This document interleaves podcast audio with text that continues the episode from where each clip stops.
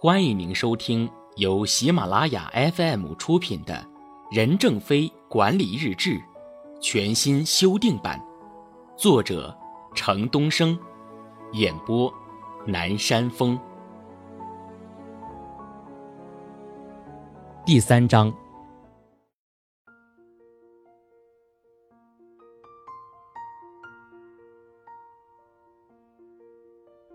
一月十六日。客户的价值观，以客户的价值观为导向，以客户满意度做评价标准。我们必须以客户的价值观为导向，以客户满意度为标准。公司的一切行为都是以客户满意程度作为评价依据的。客户的价值观是通过统计、归纳、分析得出的，并通过与客户交流，最后得出确认结果，成为公司努力的方向。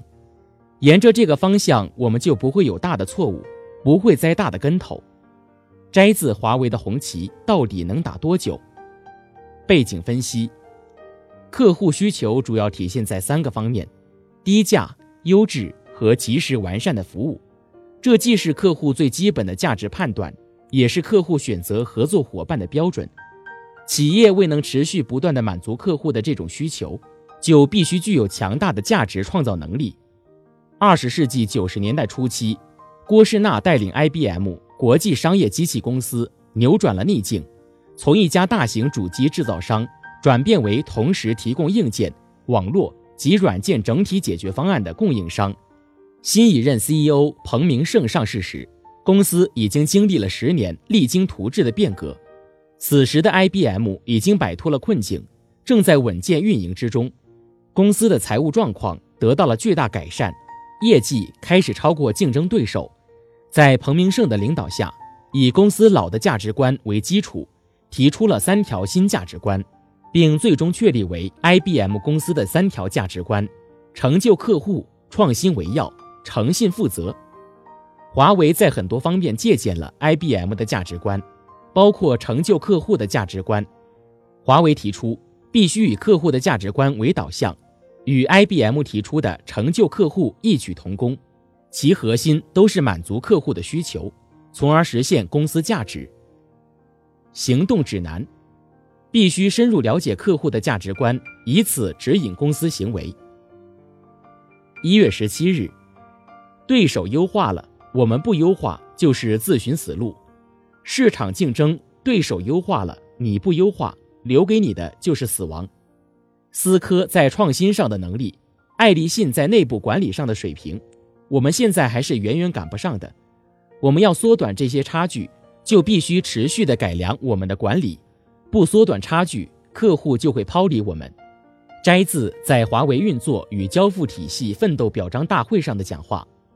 背景分析：二零零九年三月十七日，思科系统公司在全球推出一款革命性的数据中心架构。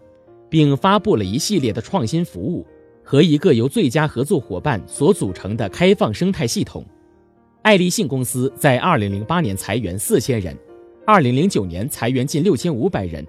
在裁员的同时，爱立信又将数千名运营商纳入自己毛下，这体现了爱立信一个重要的战略转型。爱立信想成为电信服务市场的第一。白热化的市场竞争强烈的刺激着任正非的危机感神经。任正非向员工放出了狠话：对手优化了，你不优化，留给你的就是死亡。任正非再一次将危机意识和压力传递给每一位员工。在他看来，华为的基石应该是永恒充满危机感的意识。行动指南：一位成功的企业领导人要具备对宏观环境的敏感。和超乎常人的危机感，对于企业来说，树立危机意识就是要不断创新，不断适应新形势，甚至具有超前的经营管理模式。面对不断变化的因素，企业若没有足够重视，等问题全面爆发时，便无法适应新需求，最后落得个温水煮青蛙的下场。一月十八日，瞄准业界最佳。现在公司在产品发展方向和管理目标上。我们是瞄准业界最佳，现在业界最佳是西门子、阿尔卡特、爱立信、诺基亚、朗讯、贝尔实验室等。我们制定的产品和管理规划都要向他们靠拢，而且要跟随他们，并超越他们。例如，在智能网业务和一些新业务、新功能方面，我们的交换机已领先于西门子了。但在产品的稳定性、可靠性上，我们和西门子还有差距。摘自华为的红旗到底能打多久？背景分析：美国著名管理学专家迈克尔·波特认为，竞争优势归根结底来源于企业为客户创造的超过其成本的价值。价值是客户愿意支付的价钱，而超额价值产生于以低于对手的价格提供同等的效益，或者所提供的独特效益补偿高价而有余。简单的说，就是让你的客户赚钱，而不是赔钱。在迈克尔·波特看来，竞争优势有两种基本形式：成本领先和差异。竞争优势的发挥分为攻击型和防守型。某一产业中的竞争优势可以通过在与有关产业内竞争的业务单元的相互关系而大大加强。只要这些相互关系能真正建立起来，业务单元之间的相互关系是多元化经营企业创造价值的主要方式，而且是构成企业总体战略的基础。就华为看来，成本领先是最起码的竞争优势，这也是中国企业在近三十年来最大的优势。但任正非显然更关心的是更高层次的优势，比如产品规划与设计、质量与服务管理等，这是构筑一个国际级企业的基础支撑。此时的华为基本上算是一个单一行业的企业，但其产品覆盖的范围已经比较广泛，涉及的具体门类很多。除了原有的程控交换机、智能网外，华为还开发了光通信等大批新业务。这些业务的技术基础是华为的技术平台，在这个平台之上开发新的业务，很大程度上就是各种技术的新组合，这样可以大大降低成本，提高研发效率。这就是波特所谓的产业内竞争的业务单元之间的相互关系，大大加强了企业的竞争优势的道理所在。行动指南：知道自己的优势很重要，但更重要的是知道对手的优势。一月二十一日，奋斗精神。华为由于幼稚走上电子信息产业这条路，当我们走上这条路没有退路可走时，我们付出了高昂的代价。我们的高层领导为此牺牲了健康，后来的人也仍不断在消磨自己的生命，目的是为了达到业界最佳。沙特阿拉伯商务大臣来参观时，发现我们办公室柜子上都是床垫。然后他把他的所有随员都带进去听我们解释这床垫是干什么用的。他认为一个国家要富裕起来，就要有奋斗精神，奋斗需一代一代人的坚持不懈。摘自华为的红旗到底能打多久？背景分析：艰苦奋斗是任正非一直提倡并身体力行的行为准则，是华为创业成功的一大法宝。华为的创业史就是一部华为人的艰苦奋斗史。一九九一年九月，华为租下了深圳宝安县豪业村工业大厦三楼，决定集中全部资金和人力，开发生产华为品牌的新型用户程控交换机。此时，算上任正非等人在内，华为一共有五十多名员工。大家把一层楼分隔为单板、电源、总测、准备四个工作区，仓库。厨房、宿舍也设在同层楼，宿舍很简陋，十几张床挨着墙一溜排开，床不够，用泡沫板上加床垫代替。整层楼没有空调，只有吊扇，员工经常汗流浃背的工作。条件虽然艰苦，但大家的干劲都很足，包括领导在内。实在太累了，就趴在桌上或在地上找张泡沫板、纸板席地而卧，醒来接着干。有时睡到半夜，突然来车到货，不论是很重的蓄电池还是机柜，大家都立即起来卸完再睡。大多数人以此为家，领料、焊接、组装、调试、质检、包装、吃饭、上厕所，一直到睡觉，都在这一层楼上。除了到外鞋厂及公司总部，不少人一连几天都不下楼，有时候连外面天晴天阴。有没有下雨都不知道。据一名经历了这段创业生活的老华为人回忆，当时人手紧张，都是一个人做多个职位。当时没有包装工段，也没有搬运及包装临时工。设备测好后，临时叫上在场的几个人，不分工人、工段长或是经理，也不分是大专、本科毕业还是硕士、博士，一起包纸箱，装入木箱，再钉上边角铁，然后四五个人一起抬起机柜箱，装车发货。当时有一名新进公司的硕士，第一天上班就打包，手指被铁皮划破，鲜血喷出来，用止血胶布简单包扎后，再接着干。在经历了最艰苦的创业阶段后，任正非也没有忘记艰苦奋斗。他时刻提醒所有华为人，要牢记艰苦奋斗，身体力行艰苦奋斗。行动指南：一个不懂得艰苦奋斗、不实践艰苦奋斗的团队。注定是失败的团队。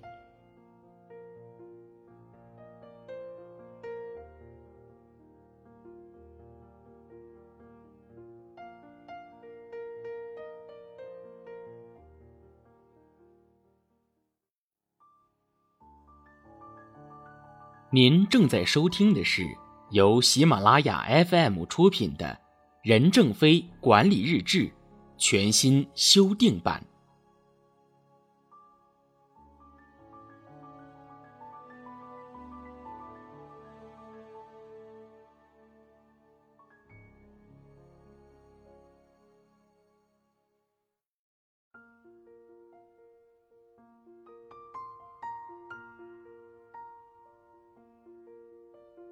一月二十二日，为用户服务是唯一理由。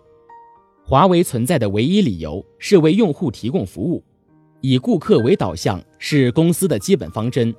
公司本着贴近客户的原则，在全国建有三十三个办事处和三十三个用户服务中心，与二十二个省管局建有合资公司，在莫斯科设立代表处，在其他国家和地区正在兴建合资工厂。在东欧十多个国家安装了设备，为香港提供了商业网、智能网和接入网。为了满足用户的要求，我们还会付出更大的努力。摘自在北京市电信管理局和华为公司 C C 零八交换机设备签订仪式上的讲话。背景分析：二零零一年，在发表管理的实践四十七年后，彼得·杜拉克再次强调企业的使命过去是。现在仍然是创造顾客。日本前企业领袖松下幸之助则说：“领导一万个人的时候，就只能靠上帝。这个上帝就是服务于顾客的信仰。华为也在秉承这样的理念，而且将之贯彻到底。这不但是华为的信条，更是众多华为人的做事风格。”二零零四年三月二十一日早上，华为员工苗青在从杭州开完会回深圳的火车上。接到了网管中心 S 科长的紧急电话，原来前晚华为某个系统升级，可能造成厂商提供的短信设备工作异常，主要表现在下发成功率很低，已经造成客户的投诉。由于该厂商没有技术人员在现场，要求华为协助了解定位问题产生的原因。苗青与服务经理下火车后，立即赶往机房，华为的技术支持人员已经在设备机房现场。经过仔细测试，大家发现问题产生的原因是该友商的短信设备异常切换，造成短信下发失败。S 科长一早赶过来，忙活了几个小时，还没有吃饭。问题检测出来了，大家本以为 S 科长会回家，他却说既然来了，就再工作半天，能多处理一些就多处理一些事情。于是他继续坚持工作。运营商要为客户提供高质量。不间断的通信服务，其承担的压力也会传递到华为这里。想其所想，为其欲为，是华为人全方位提高客户满意度的一个有效的手段。想其所想，就是在平时的维护中，除了完成规定的基本工作之外，还要花时间去思考一下客户在想什么，这样想的理由或根源是什么。通过交流访谈、邮件、客户的维护制度、集团公司文件。上级考核要求等多种方式得到信息，以指导维护工作。为其欲为，即通过努力来实现客户的想法，如何为客户网络的正常运营提供更好的服务、更安全的保障，是每位华为一线人员必须要仔细考虑的。拿华为的移动客服中心来说，两年多的时间里，除升级外，没有中断过业务，并且通过定制项目将客户需求的受理及满足有效管理起来。但客户的满意度还是不令人满意，因为客户在去其他省参观中看到很多新的 ICD 3.0客服业务，在自己这里的 ICD 2.0平台上无法实现。最终，客户选择了华为的 ICD 3.0及客服双中心方案。将客户业务中心想要做的事情都实现了，满意度得到了进一步提升。但是，并非所有华为人都有那样的认识，都能做到上述要求。一段时间内，华为内部也有人把技术当做工作的出发点和归宿，因此，任正非不断强调贴近客户的原则，并在设置服务机构的时候，尽量在距离用户最近的地方设置。行动指南。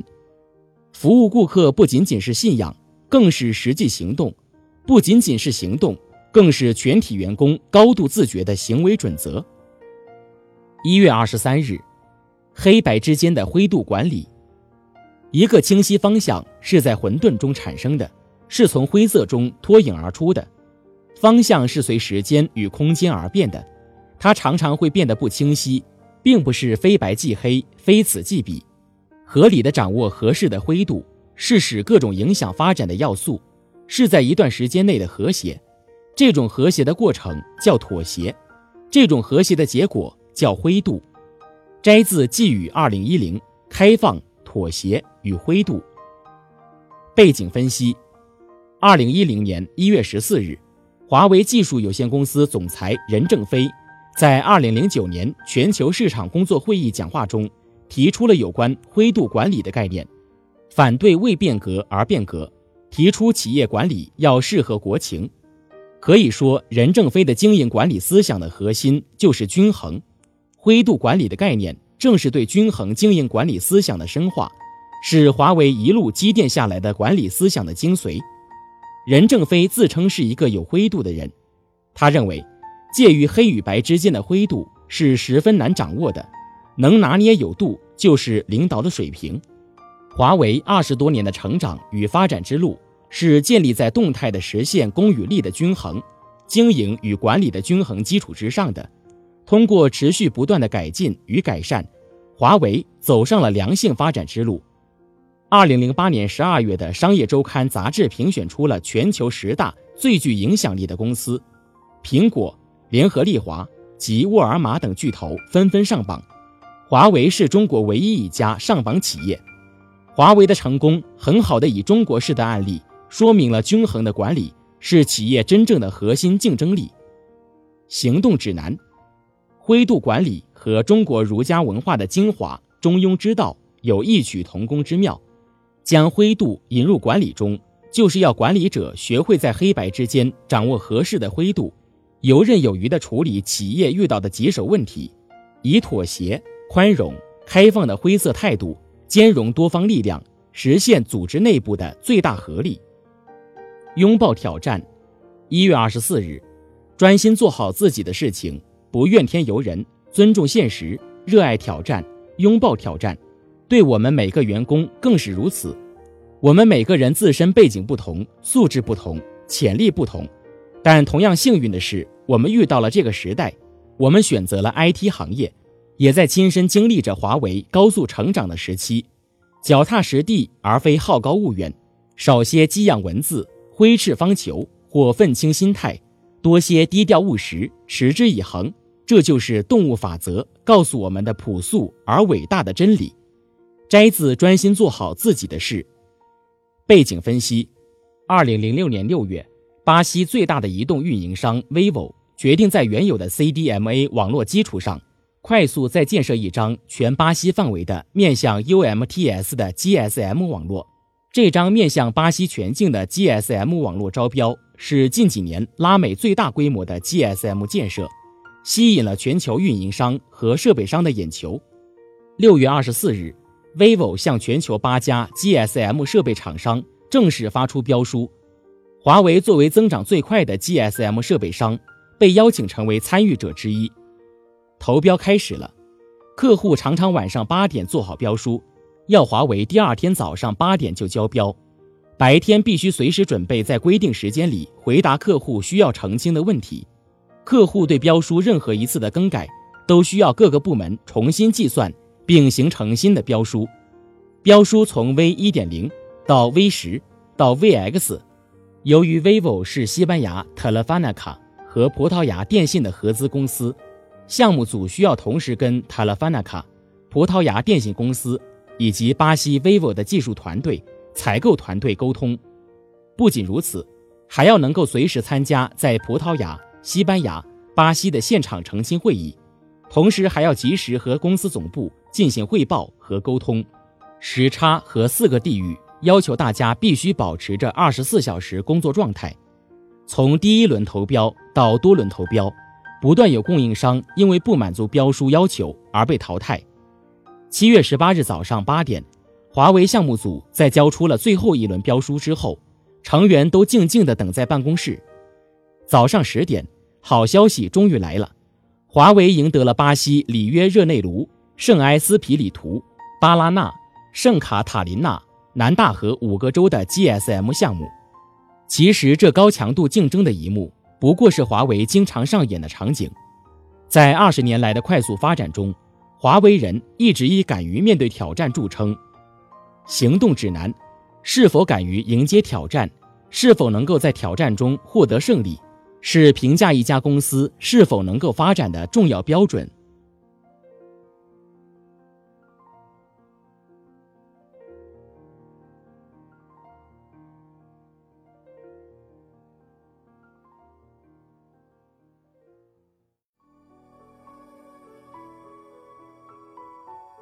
听众朋友，本集播讲完毕，感谢您的收听。